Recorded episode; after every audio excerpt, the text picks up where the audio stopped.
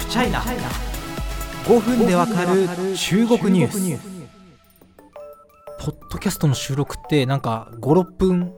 バーって喋って終わりなイメージがあるんですけどめちゃめちゃカロリー使うんですよ。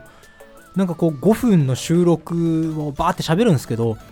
喋った後なんか同じ時間休まないともう。なんか次の輪の収録に連続で行く気力が起きないっていうそんな感じです。しかも扱ってるテーマがかなり、えー、一般的な知名度が低いね、えテーマであればなおのことですが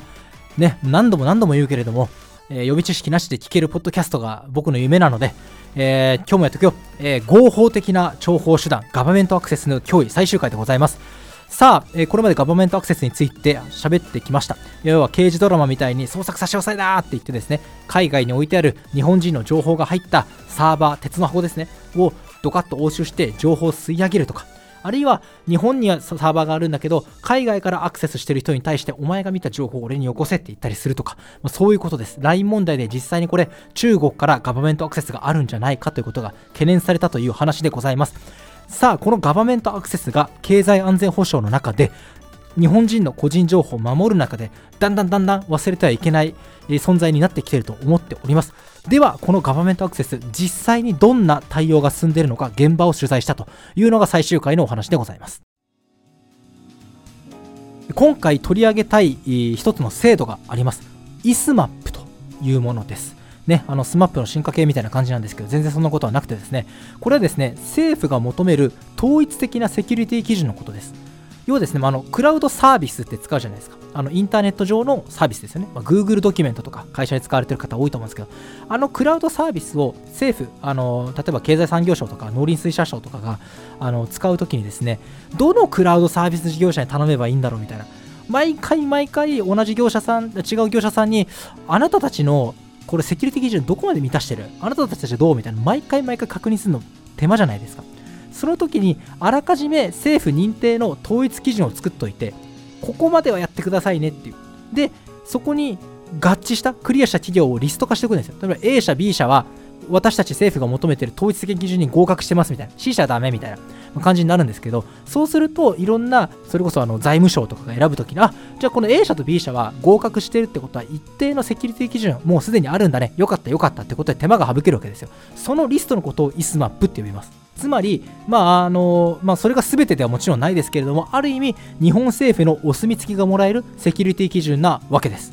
で、この ISMAP というのがですね、あの要はクラウド事業者からこれを取れば政府のお墨付きだみたいなところがあって、あのだんだんだんだん業界内の注目度が高まってるわけですね。まあ、日本政府公式ということで。じゃあ、この日本政府公式ともいえる統一統一セキュリティ基準、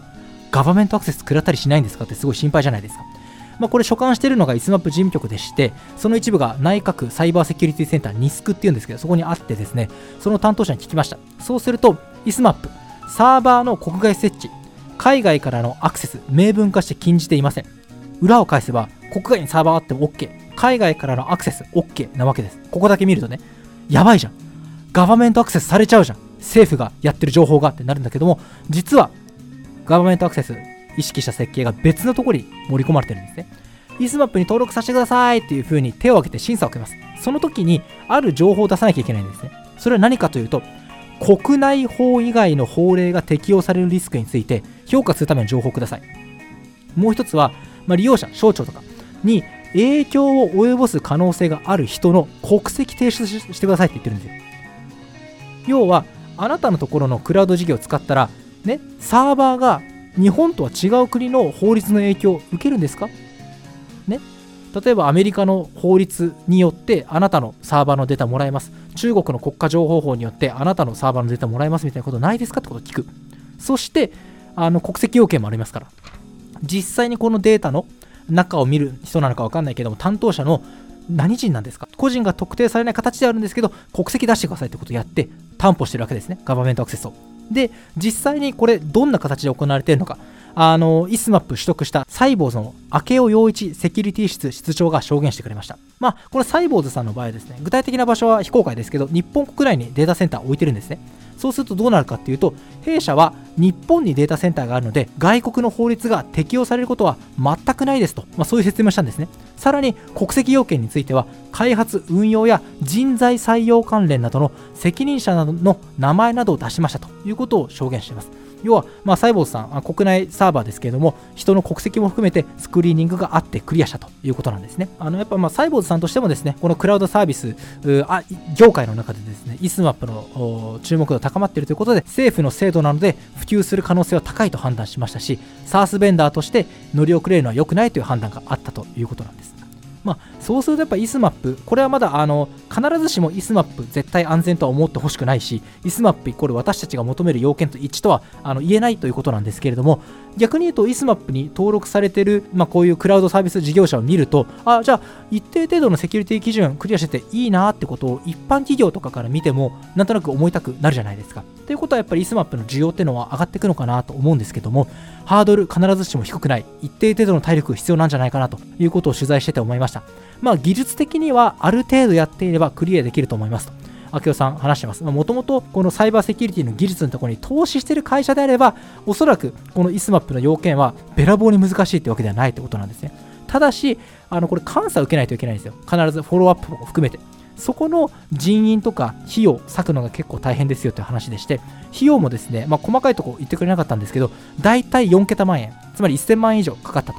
で、さらに、これね、イスマップ登録数にはこういう安全基準満たしてくださいみたいな書類があるんですよ。私も読んだんですけど、本当にちんぷんかんぷんで管理策基準っていうんですけど、この管理策基準を読み込んで、ああ、つまりこういうことやってけばいいのねっていうのを読み込める人材育成も必要ですということを指摘してます。さあ、ここまで、あの、長い旅路でしたね。あの、取材に3ヶ月もかかっちゃったって話なんですけど、要は、ね、日本にサーバーを置いてあるから安全ですよ。海外にサーバーあるから危険ですよ。そんな単純なものじゃないということ。その答えを見つけ出すため、解像度を上げて物事を見るために必要な概念、鍵として目に見えない合法的な諜報活動、ガバメントアクセスというものが浮かんできました。そしてそのガバメントアクセス、どこまで防ぐ、あるいはどこまで許すか。そして、まあ、日本政府お墨付きのセキュリティ基準 ISMAP ガバメントアクセスに対応しているかえー、日本企業そこに対応するためにどんな努力をしているかというところをもう一覧的にぶわーって駆け抜けてきました。もうこれでですね僕もあのいろんな企業に高橋さんサーバー日本です。安全ですと言われてもバシッと反論できるので安心だということなんですけれどもまあ何度もお話ししているようにですねあの経済、えー、安全保障推進法がですねこの国会にも提出されます。岸田政権が掲げている、まあ、政策の目玉の一つですよね。経済安全保障。民間企業大企業はもちろんなんですけれどもも中小企業もですね扱ってるデータの内容によってはいよいよある程度の人材費用をかけざるを得ないんじゃないかなとそういう段階に来ていると思います。そしてこの経済安全保障推進法案の4つの柱に入ってないデータ安全のところでもこうしたガバメントアクセスについて学んで、えー、自分たちはリスクはないかをチェックして必要であれば対策してと。いうことが絶対必要になってくる。それは全ての企業とは言いませんけれども、多くの企業がそうなってくる時代じゃないかなというふうに思います。ということで、えー、十分に分かりやすく説明できたか分かりませんが、ぜひこの上、中、下ですね、あのブックマークと押していただけ、えー、繰り返しお聞きいただければ幸いでございます。